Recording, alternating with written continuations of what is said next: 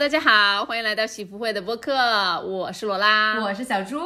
今天很高兴，我们迎来了喜福会播客的第二位男嘉宾，真的是普天同庆的，我们的第二位男嘉宾，鼓掌。我们第二位男嘉宾叫做，来介绍一下自己吧。呃，大家好，我叫 Leo。Leo，Leo，L E O，Leo，疯了吗你？你 神经病啊你！好的，今天请到了利大哥，我们就给你取个外，我们每一次的那个朋友都是会有一个外号的，今天你就叫利大哥吧。嗯嗯嗯，好，可以叫可以叫我老李，因为我其实姓刘，但是有人经常会问我，哎，李先生，因为叫 Leo。好，那就叫你老李了。好，老李。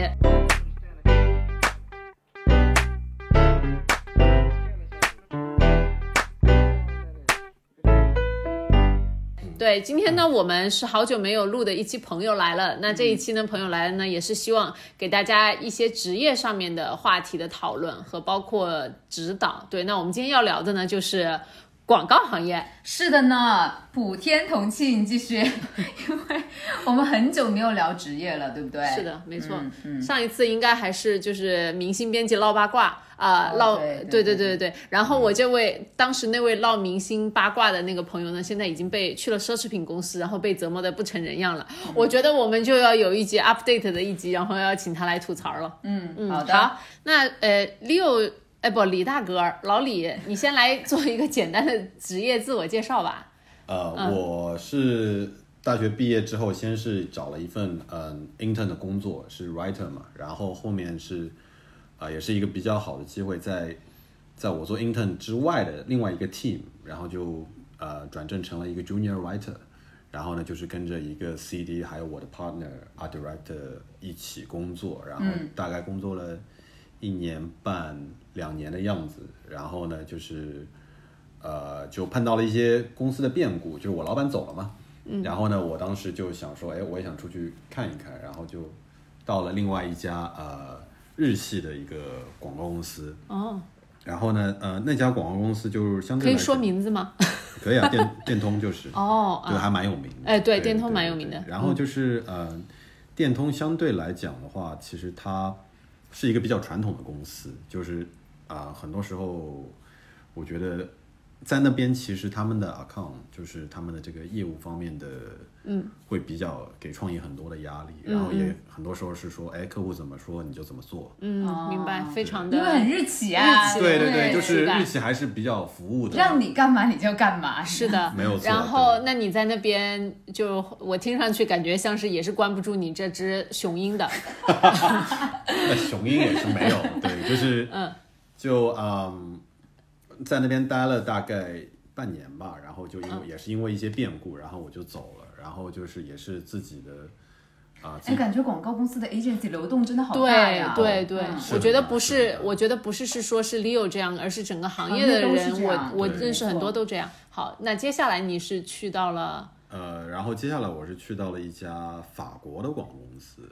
就其实是我现在 每个公司都待过，你是不是每个国家公司都待遍了？一家法国的 boutique agency，然后他们刚当时刚刚进中国嘛，然后我就是通过朋友，然后认识了他们，然后我就毛遂自荐，我说，哎，我能不能来你们这边工作？然后也给他们看我当时的作品，但是当时的作品其实不怎么样了，嗯，但是我也很感谢他们。嗯，给了我这个机会让我进去。那你的职位的那个 title 的精神是什么样的？你先从一个呃，你说你变成了一个 writer 嘛？那你到电通之后，你做的 title 大概是？就还是 writer 还是 copywriter？最早是 junior copywriter，哦，然后是变成 copywriter，然后到了法国那个公司是变成了，还是那边还是 writer copywriter，然后后面我又去另一家公司，一家美国的公司。哦哦，就是我就是 WK 嘛，对吧？对对对对对对，在那边，然后我就做了大概两两三年的时间嘛，然后他们才给我升成 Senior Copywriter。哦哇，还挺，我觉得还挺，哎，难道不是我印象中的广告公司升职都还挺快的吗？那听上去其实我觉得好像没有我想象中的那么就是鸡血。嗯，这是一种选择，我觉得，就是其实广告公司也很多嘛，有的公司其实。他给你的诱惑就是说，我给你更多的钱，给你更多的，嗯，给更好的 title，嗯，那当然，我当时想要的不是这些，我是觉得说我想要去好好的 polish 我自己的作品集，我想要去跟着，呃优秀的人一起去做好的作品，然后去呃去有好的客户吧。嗯，所以我当时不是很在乎那些东西。我觉得只要你有好的作品，其实你想要升职太容易了。就是这这个这水到渠成的事情，就不是说，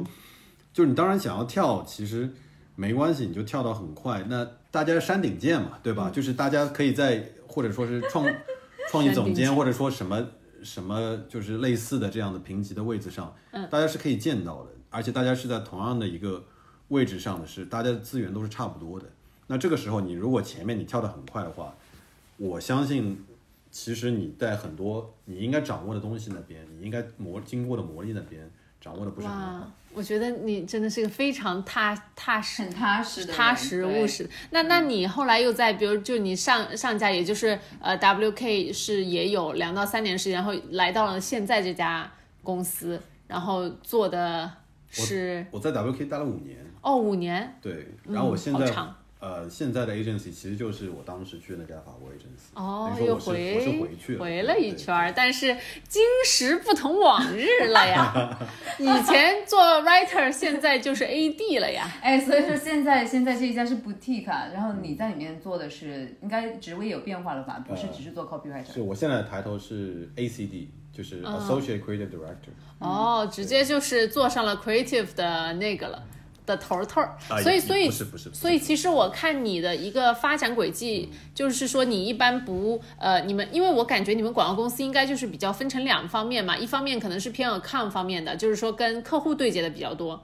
还有一种是不是像你这种挂的，就是做背后也不是背后，就是说做创意，就是把整个方案就是内容内容把整个的感觉和创意给实施出来，是这样子的，对吗？你都是比较偏创意向的。对啊，其实就是接活的和干活的嘛，我就是干活的。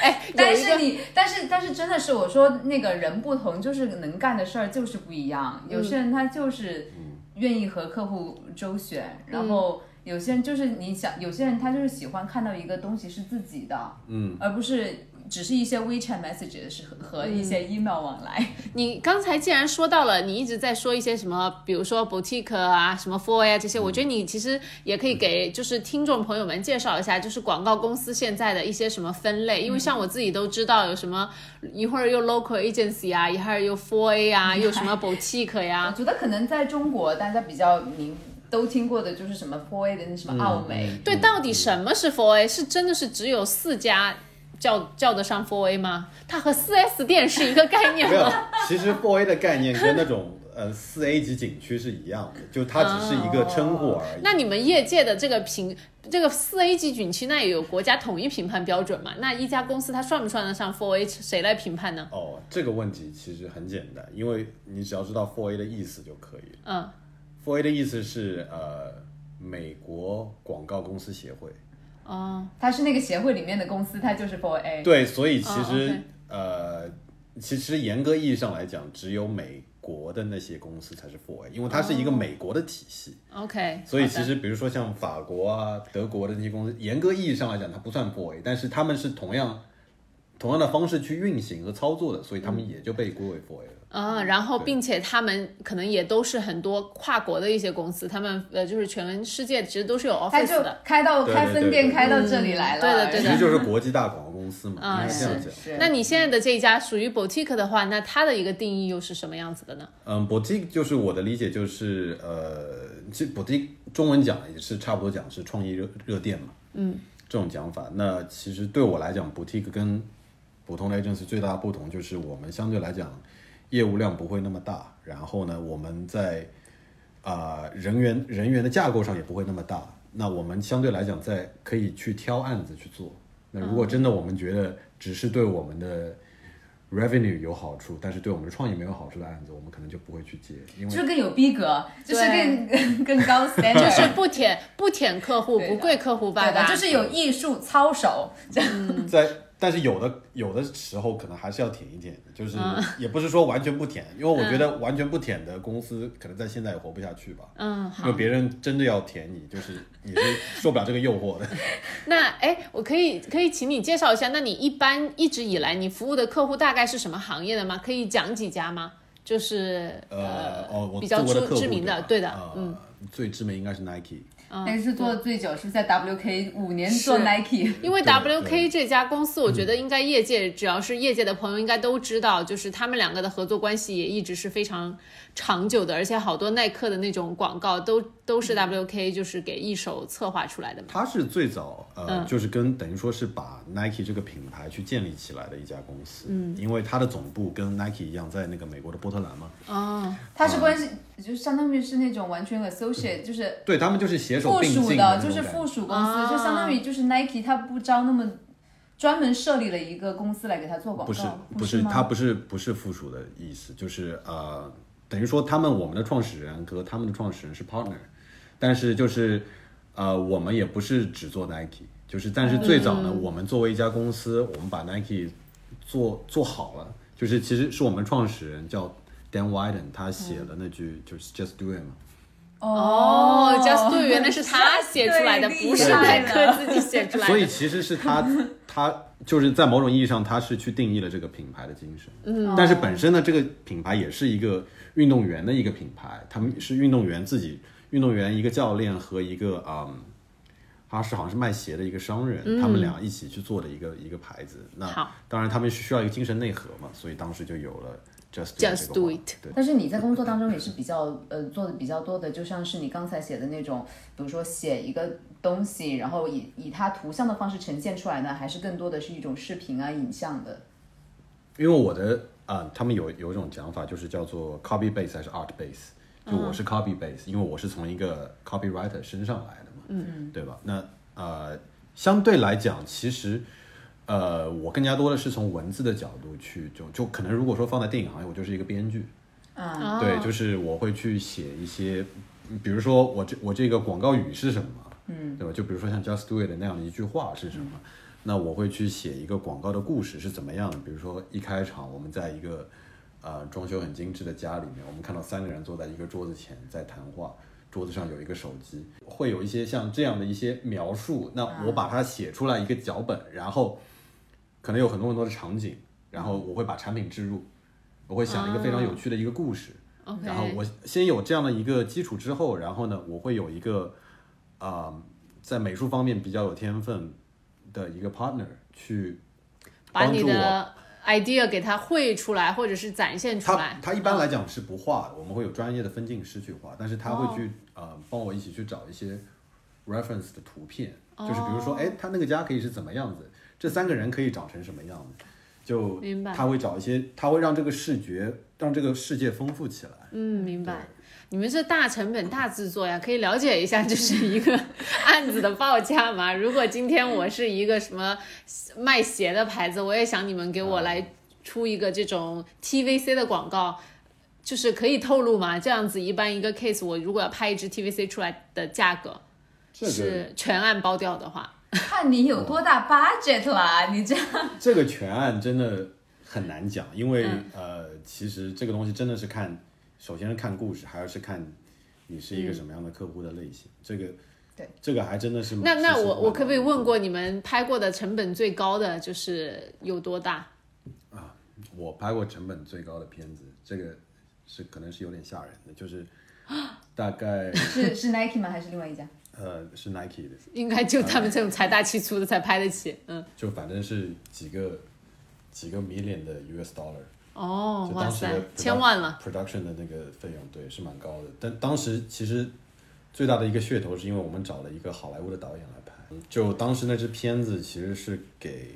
呃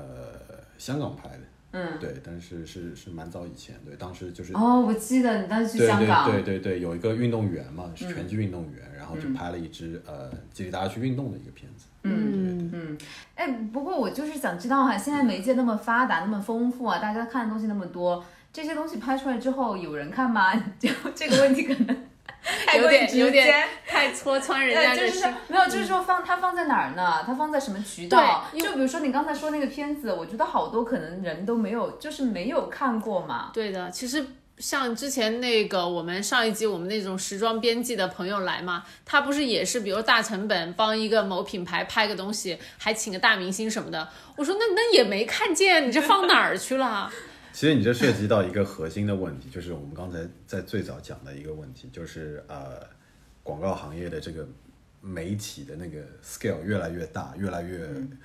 分散碎片。对，就是其实呃，最早我比如说拍个广告，那我能投哪？我投电视台呗，对吧？就是比如说我在看一个什么少儿节目、什么综艺节目，或者是一个什么晚上那种七八点档的那种电视剧，那种之后去投一下。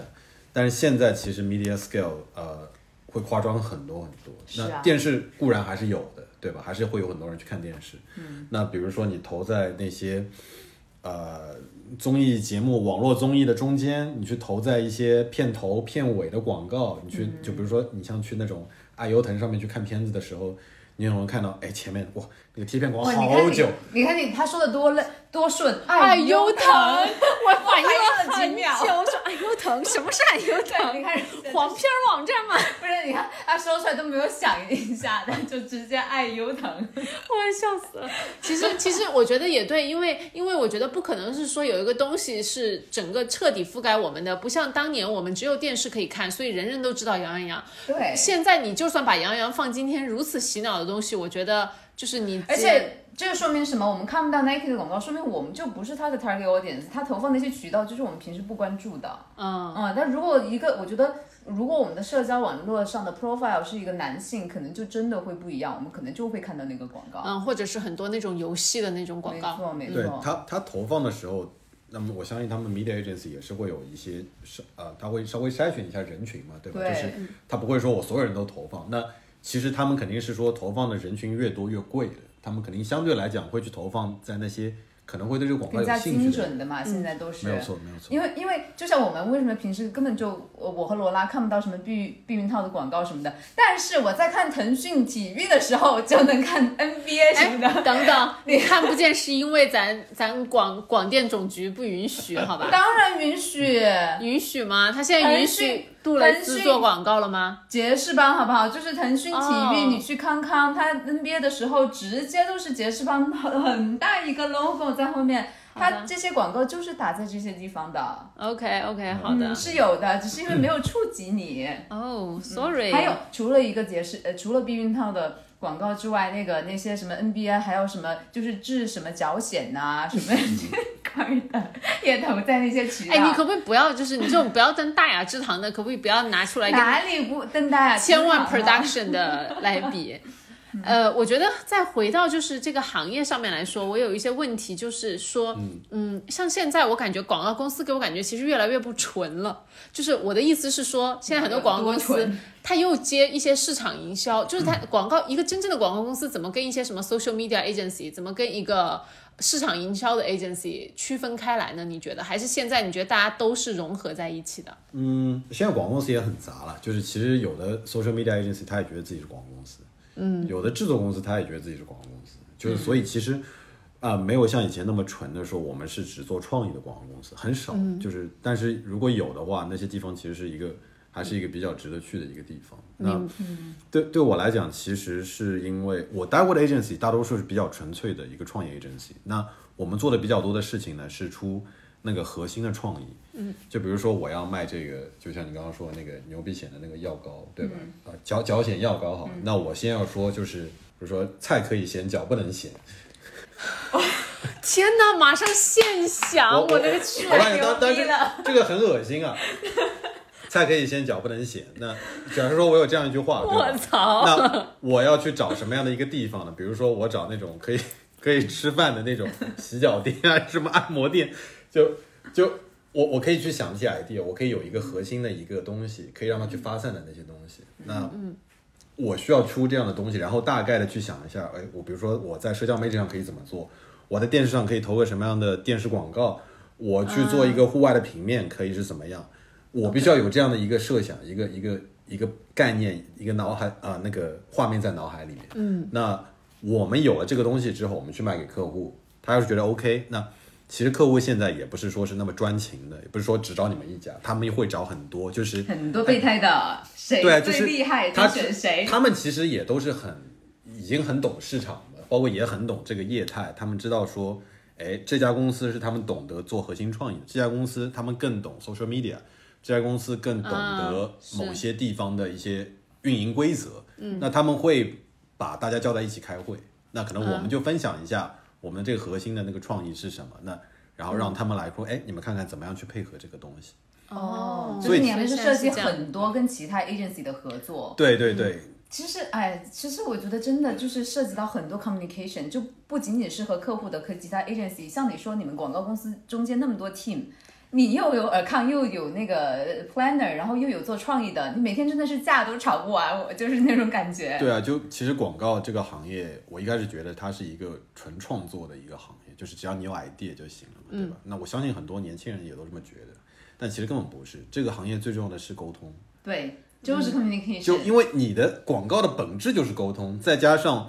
你每天的工作当中又要跟无数不同的人去沟通，所以其实沟通才是这个行业的本质。你你中间肯定有很多客户客户 brief 不到位的，客户的小朋友没有理解到他们老大的意思对，brief 了你们 account，、oh、你们 account 的 misunderstanding，然后又 brief 给你们那个做 strategy 的，然后又 brief 给你们，就是对对各种不对，match，中间我觉得就像是那种传话的游戏一样，对第一个对对人比出来的动作，已经到最后已经完全可能变味儿了。是的，嗯因为它就是一个不 tangible 的东西。比如说我开发一款疫苗，那只有两种结论，一种是他 work，他不 work，他比如说他有百分之九十五的受试者人在他们身上有有好的反应，对吧？那我有一个标准在那边，嗯，那我所有人就是往这个标准去工。作但是其实广告是没有标准的，就是很多时候其实这个东西好不好，取决于客户在那一瞬间他的心情。他今天吃了什么？他早上跟谁吵了架没有？就是对，如果说他今天晚餐啊、或者说他中餐他他吃了火锅，你下午去给他提一个非常 refreshing 的一个 idea，他可能觉得哇特别棒，就感觉清清风徐来，就是马上当然这个是比较夸张。的讲法，但是的确呃，因为怎么讲呢，就是好的创意当然是比较 timeless，也是说不看地点，不看说你的心情，它就是好的创意，对吧？但的确，因为你日常做的这种东西太多了，你会知道说，其实它真的是很多时候并不是说你一定好的创意，它就一定可以卖掉。嗯，只能说那就是不适合。那那你既然说这个，我想问你，你有遇到过就是创意贫乏期吗？就是像你这种人，一直都是输出型的工作，你怎么样子来保证你自己的输入？然后你可以源源不断的输出呢？因为就像是我，我现在的我的工作 title 是 content manager 嘛，那我觉得我比较好的是还好我有 agency 帮我，不然你让我每天输出那么多社交媒体的内容，我真的做不出来，我都已经瓶颈了。我想问你是怎么应对这回事的？其实我跟你碰到的问题是一样的，就是也会有一些蛮多的瓶颈。当然，瓶颈这个事情，我觉得你只要是做创作行业的人都会有都会有的对，就是如人家说 writer's block，对吧？就是其实是一样。对我来讲，copywriter 也有自己的 block。那很多时候，其实一个最好解决方法就是，当然这个是最 idea，就是你去看更多的东西，你去了解对，见到更多的人，跟更多人去聊天。那当然，这个我一直在做，因为我觉得我是一个好奇心很强的人，否则也是说一个不能持续钻研一个东西的人，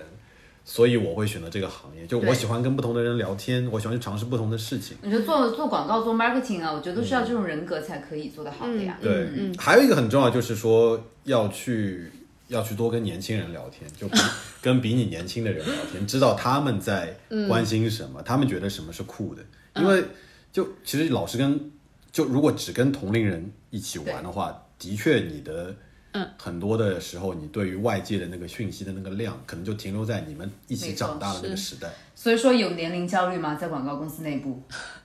什什么方？就是就是程序员三十五五岁之后就失业了嘛，做广告的呢？呃，会有吧，还但是还好，其实，呃，广告这个行业毕竟不是，但的确会也是会有，就像比如说，你像我现在我三十一了嘛，对吧？我觉得现在的确我熬夜熬不过年轻人，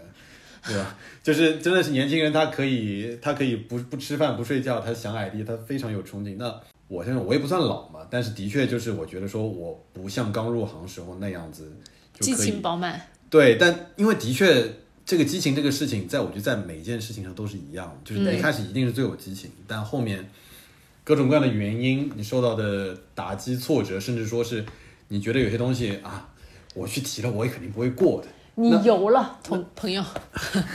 我觉得，我觉得我 这个是只是经验，这个是经验，就是我觉得你不用，你成长了之后，你就知道你不用每件事情都花费你百分之百的精力，你就有选择，因为有些东西就是要放弃的。长大的过程就是明白自己可以放弃哪些的过程。所以，所以你觉得现在，比如说投入到你们广告行业的年轻人，还是说对这个行业比较很向往，然后充满热情和鸡血的吗？呃，其实比较少。老老实讲，就是这个行业真的没有像以前的那么。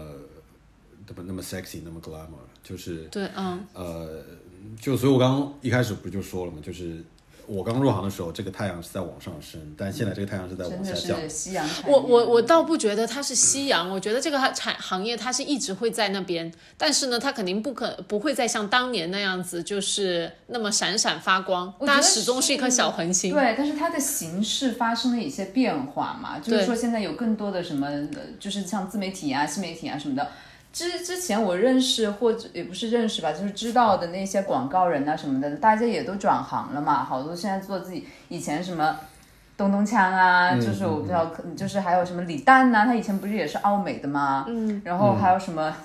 很傻逼的那个叫二比瓦西里啊，这些以前好多其实中国的文艺这个行当，然后甚至在网上小有名气，最开始做自媒体的那一批人都是做广告出身的。哎，但因为你别说，因为就像刚才 Leo 他在讲嘛，他当那个年代的时候，广告业它真的是很发光，然后我觉得它聚集的都是一批最优秀的人才。但是 ideas 的人，嗯，但是像现在的话，随着这个行业它可能光芒不再那么盛大，那可能其实大家也都对离开它了。对，其实有 idea 的人一直都有很多，就是特别现在年轻人就是更加就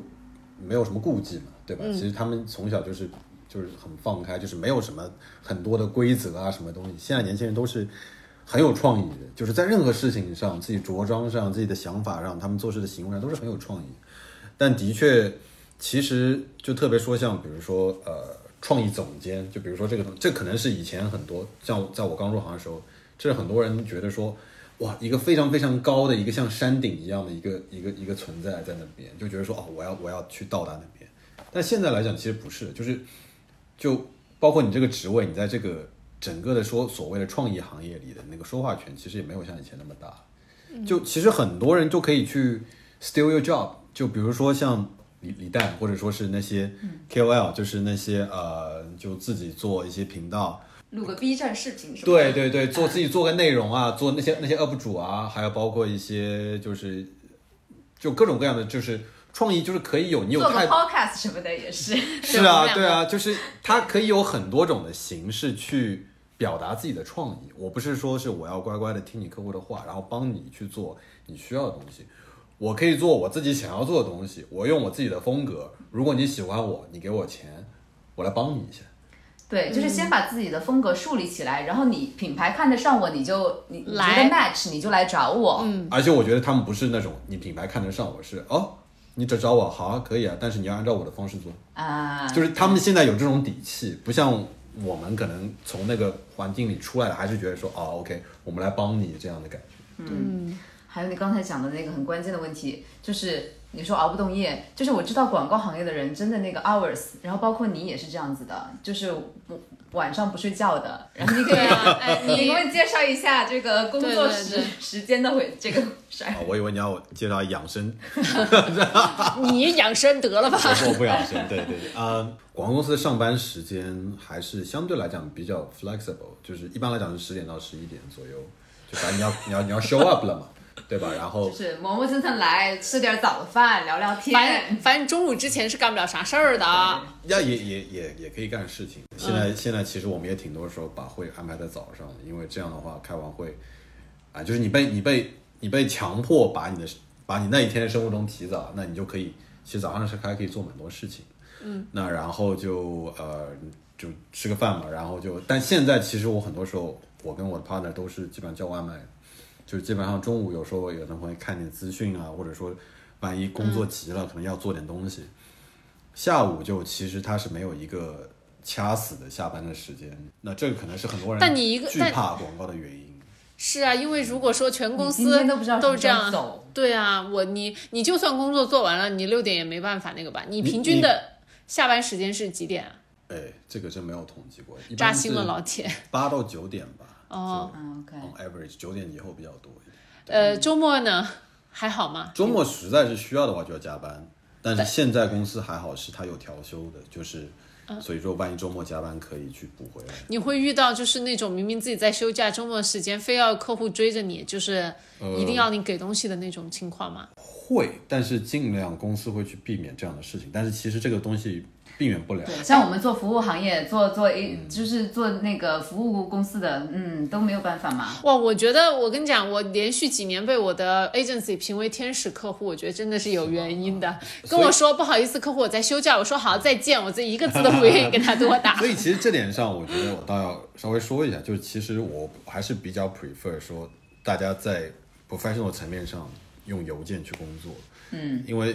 现在很多时候会用到微信去工作嘛。那微信是一个，我觉得是一个蛮 personal 的东西，就是呃，微信上都是朋友啊或者什么，但是如果一定要就是用微信现在都没有来工作，人愿意发朋友圈了，微信整个变成一个工作的工具。我真的觉得钉钉应该出来拯救一下世界。我钉钉，我真的求求不要，因为因为我也在用钉钉，因为我是因为因为客户原钉钉哦，又已读那个什么之类是的。变态，就是你都不知道。我可以给你演示一下，比如说你在一个群二十个人，你发了一个消息，你点开看，可以看到哪些人看了，哪些人没看。哎呀，我的妈，好阿里文化呀！就是啊，这个真的很变态啊。就是你自己就没有任何的隐私，就是。好的，对我，我会比较怀念以前的公司就有说，OK，微信上只是说是我实在是找不到你，我来 call 你一下，或者说大家在群里聊点事情，但基本上来讲不会太多在自己下班的时间再去聊这些东西，嗯，然后主要是以邮件沟通为为主，我之前才开始工作的时候，一五年我也是比较排斥，就是呃跟很多工作上面认识的这啊那加微信的。当我看到我老板非常自然的掏出自己的那个就微信让人家加的时候，但是现在我觉得我已经完全习惯了，不管是去哪儿，前两天去什么某某某书开个会，然后出来也是啊，来马上拉群，马上加好友，一下子就来了。对啊，现在都是这个样子嘛，嗯就是哎。反正就把它当成一个一个工作工具吧。你之所以工作到这么晚，确实是因为活儿特别多呢，还是因为就是有其他的什么要留下来怼客户还是什么的呢？其实没有在摸鱼，真的没有在摸鱼，嗯就是有时候就是整天的工作就比较多，但的确，老实来讲，广告公司，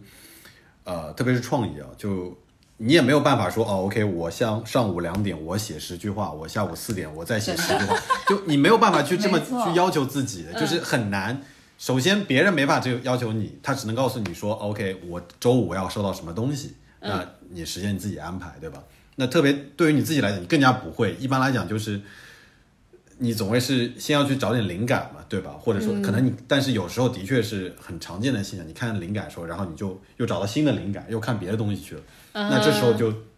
会分神，然后哦，然后可能过了大概半小时、一小时，发现哦。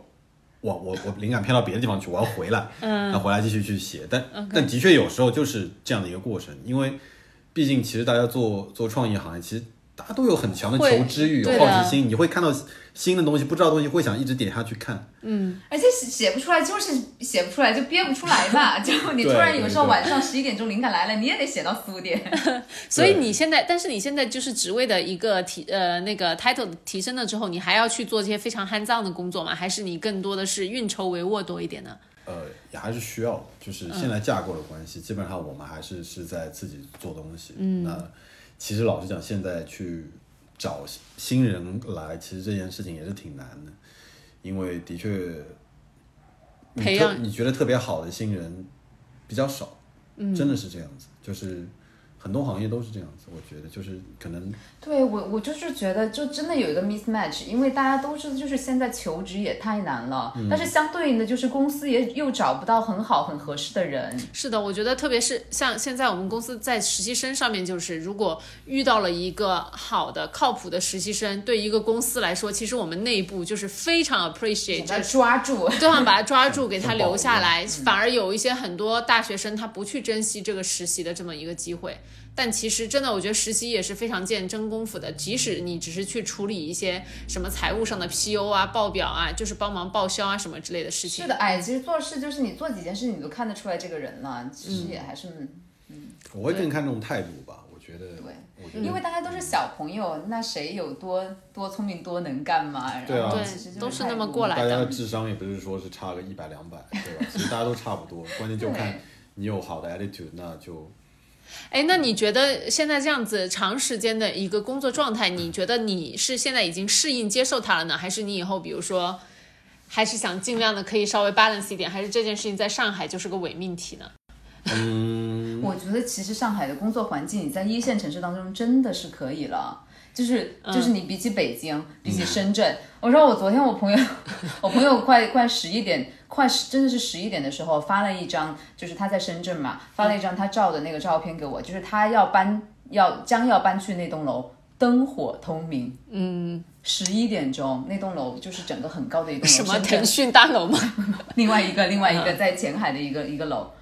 我觉得深圳就是就是吸干年轻人的哦，血，深圳真的是太可怕了，因为我没有客户在深圳，至于是谁我就不说，但的确，我知道是谁呀、就深是就是我朋友那个公司吧，哎呦我的妈呀，你说吧，深圳是真的是就九九六的那种城市，一个手机公司。嗯，对，就真的是，哦，vivo vivo，但是我我帮大家说了对，你这个等一下要对。华为华为。要两声逼 吗我，觉得，我觉得，反正这三家公司都是一样的。对，我觉得不。用逼，业界人大家都知道，就是这比真的较差不多，就手机大厂都是因为对，的确，我们呃之前合作过的话，是感觉说他们的工作节奏真的是很快，然后是根据现在市场的情况去不断的去调整他们自己的策略，包括产品的策略，包括传播的策略，一直在调整。那我们必须要跟上他们的速度。所以其实从侧面可以看出他们内部的人工作会有多辛苦。是的，是的，我觉得完全都不是打工人，就是是干电池人，就是那种 问我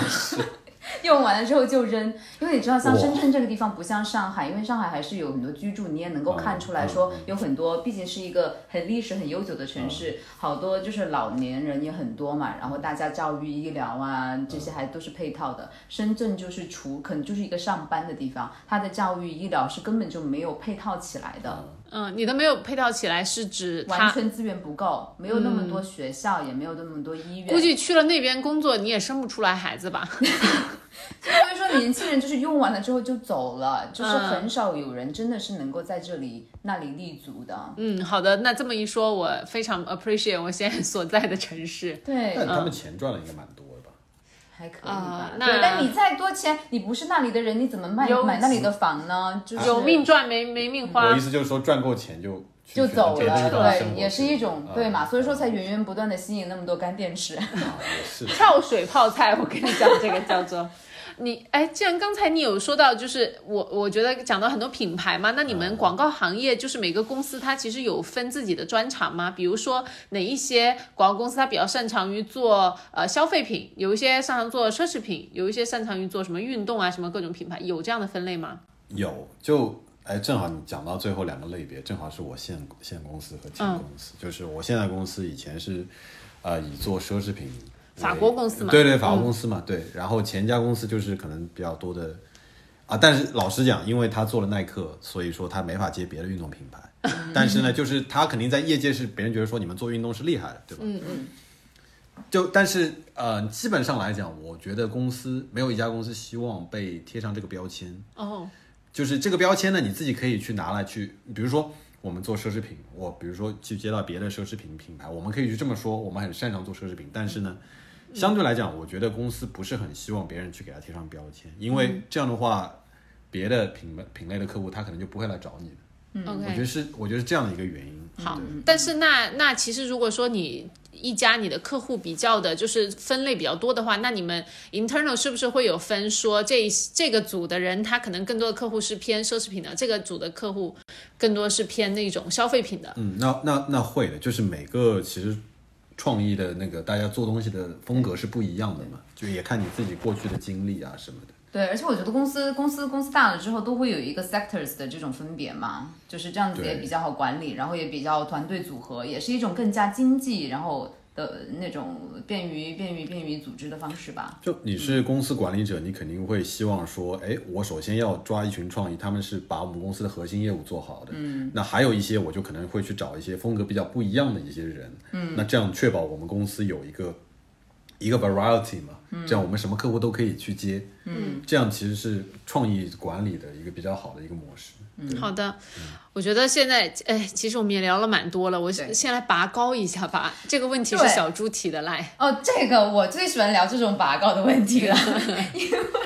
来，咱们飞上。没有，因为就像我刚才说的，因为广告这个东西就是非常资本主义的。我一直会觉得说，它其实不管是广告 marketing，它这 a part of it，它就是要给你洗脑，对不对？你就是影响别人的思维，看待一个事情，然后最终希望影响人的行为方式。那最后最近大家就是讨论消费主义，也讨讨论的很多嘛。嗯。然后你不会，你会你在做这个广告行业的时候，你没有有没有这样的困扰？你觉得你在做一个助纣为虐的事情？这种？嗯。我其实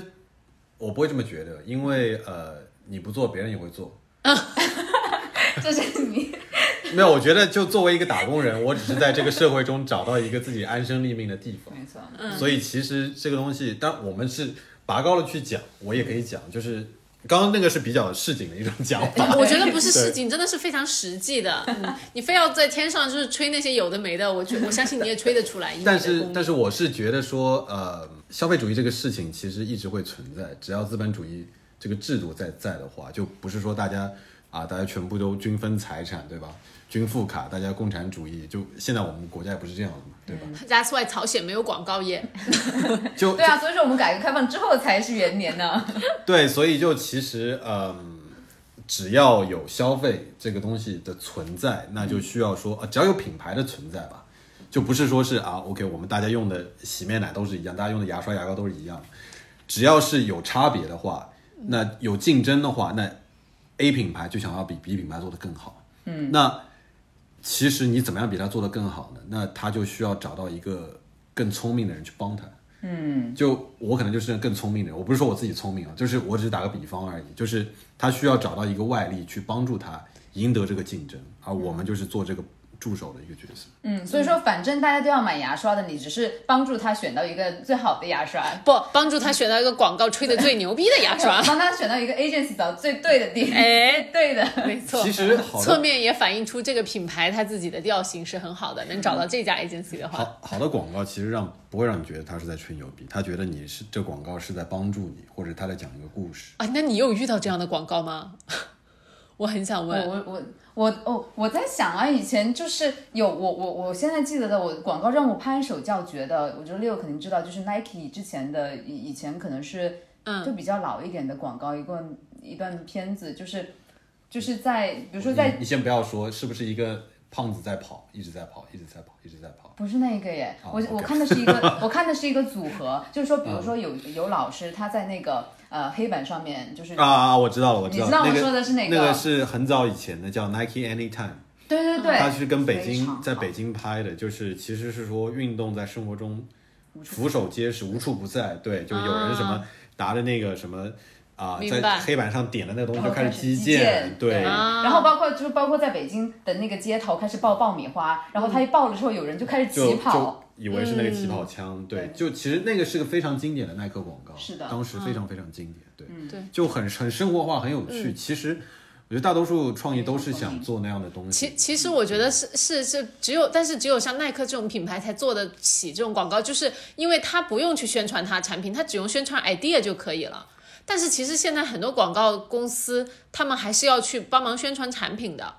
对不对？就是比如说，我觉得当一个品牌大到像 SK two，它前几年搞那些不管市场营销还是广告也好，讲什么呃相亲这件事嘛，就一定要逼婚这件事，它可以去拔高自己的高度，开始讲这个女性什么主权的这种概念。但对于很多品牌来说，他们没有这个 luxury 这个其实我觉得这个这个很一个。比方就是你要先把你的 main course 吃了，你才会考虑吃什么甜点，嗯，对吧？就是你都 他都已经不用吃 main course，你都没有吃饱，你不会去考虑我要吃什么甜点。就是他还是要把他的首先说，我品牌的生存是不是一个问题，对吧？就是可能像 SK two 这样的品牌，他对他来讲，谁都知道 SK two 是一个化妆品，是一个高端化妆品，那我就是要说，我从精神上我要去，我要去跟你沟通，我说我是懂你的。嗯，或者说，我是在想要去接近你心中想要成为那个样子，对他会去用那种方面的东西去跟你沟通。但是一个可能一个刚上升的，比如说一个国产化妆品吧，他就我不知道他都是画啥的那种。对啊，你就你至少你要记住它的名字，你知道它有什么独特的点，它是干啥的。嗯，这个对他们来讲是生死存亡的问题，没有人记住它，货就卖不出去，卖不出去，它厂就倒了。嗯。不过，其实像你们刚才说的，就是有那种好广告，你们两个分享的耐克那个，那个我是有印象。但是你现在真的让我想一个，我能想起很多让我印象深刻的广告，但我想不起让我一个如沐春风的广告。你想到的都是那些很恶俗的广告，都不是恶俗，比如什么当年的什么亲嘴什么糖啊那种之类的呀，什么大宝天天见这种之类的，就是可以让我印象非常深刻，十几年都不忘记。但是我觉得它并不是我觉得心目中那种 creative 很强。让人觉得非常颠覆性的东西，其实是呃，我觉得你们应该看过，以前有个广告叫益达，嗯，我对对对对，益达拍了很多有一系列的，对，其实很多就是他们一开始是说是你的益达，就是他把那个益达送给别人，记得吗？那个哦，大概记得，对对是的，还有包括说益达要吃两粒哦，那个那个当时那个是后面的那个，其实也算是一个比较经典的一个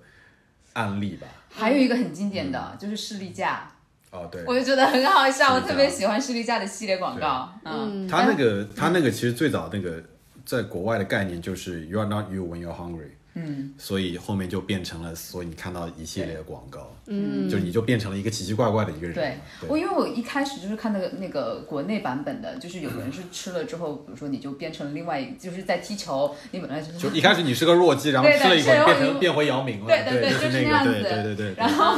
然后后来我是后来才发现，原来它其实全球的概念是一样的，对对对，国外的广告也是这样拍的。嗯，其实这个就涉及到了一些呃，就很多广告公司。啊，对，刚我没有讲到，其实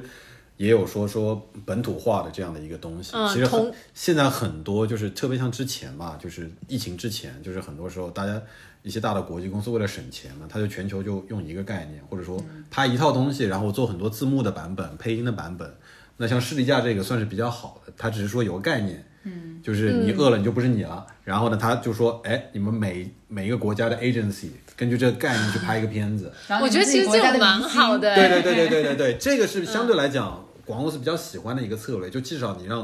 你让本地的公司可以根据自己市场的洞察去拍一些不一样的，不是说哦，我看到一个一个老外变身成一个什么，就是可能就是你在看的时候你不会有那么有代入感。嗯是是是，OK，明白，好的。谢谢，谢谢你。那我觉得最后再帮我们的听众朋友问一个问题吧。你觉得对于想要进入这个行业的新人，呃，年轻朋友，或者是说做了几年其他行当想要进入广告业的，有没有一些什么建议？我觉得其实像刚刚小卢说，就广告行业是一个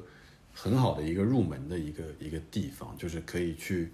入到别的一些，就其实他会去开阔你的思路，让你去沟通能力变强。因为老实讲，我觉得我这两年来，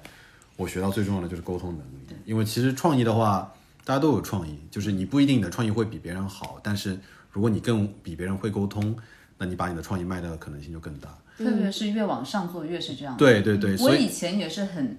很狭隘的认为说，你们没有做事，就是你们到底做了什么，然后你产出是什么。后来我才发现，其实你能够把人凝聚在一起，嗯，然后你能够推动一件事情，这个就是更少的人能够做到的事。其实你要你要有一个好的 idea 不难，但是呢，你要让它符合它的调性，让它符合什么各种各样的，你其实就是过五关斩六将，就是 literally 真的是过五关斩六将。你要每个人都同意你的想法，愿意去帮助你去把这东西去实现，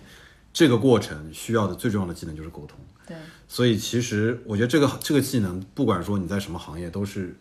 会会帮助到你的。但是呢，其实现在也有很多的趋势，比如说很多做广告行业的一些呃同事，他们可能会选择去甲方，或者说选择去呃做一些别的行业。他们可能就觉得说，哎，我觉得广告太累，或者说我觉得没有成就感。It's it's fine，我觉得大家有自己的追求，我可以理解，但是。我还是希望很多人可以去，还是去想试着把广告作为一个，呃，他自己的一个热情去做吧。我就希望说，大家不要这么容易就放弃。嗯，就真的是现在很多年轻人就真的就很容易放弃了。就是你在一个行业里面，你不是有个什么啊六千小时定律还是什么东西？一万小时，一万小时。对，就你真的做了很久的话，你就开始明白很多事情了。我觉得我一开始刚开始工作的时候，我也经常被被人被人骂，被人被人说你不行，你很烂。但是现在我可以去骂别人了，但就我不是说我不是说我我飘了，或者说怎么，我只是说觉得，嗯，至少我有自信，我知道这东西是怎么一回事儿的，我可以看得更清楚了。那。我就更有自信了，就很很自然的一个事情。是的，是的，就是要有那个时间的积累。不管你是多聪明的人，多怎么样，你在一个行业就是要那么几年时间积累。我最近也是慢慢会有在做做这个转变。我觉得我很可以很自信的给别人 feedback，可以去 mentor 别人了。我觉得这个感觉真的是很不一样的。但是你一定要有那个积累才行。就其实别人说的那些什么很累啊这些东西，就关键看你自己想不想要做这件事情。我觉得你如果只是想要说。啊，have a good day, have a good job, have a good life。那那不要来，我觉得没有意思。就是，我觉得这个行业就是给喜欢挑战、喜欢虐自己、想要做点不一样的，就觉得说我的生活太无聊了，我想做点事情。当然不是说现在的广告行业还有那么多特别特别让你刺激的东西，但至少这里你有机会去可以实现一些我觉得还挺了不起的东西。嗯好，那今天的喜福会。跟大家聊的也很高兴，那这就是如果说听众朋友们 有对这个行业感兴趣的，今天我们老李没有解答到的呢，也欢迎大家就是在下面留言给我们。感谢老李的到来，感谢，就大家知道吗？现在就是已经是晚上十点一刻钟，然后今天老李也是提完案之后，就是先先祝老李成功，哎，对，祝你提案成功，好，好，好，那我们就这样，谢谢大家，我们下次见，拜拜，拜拜。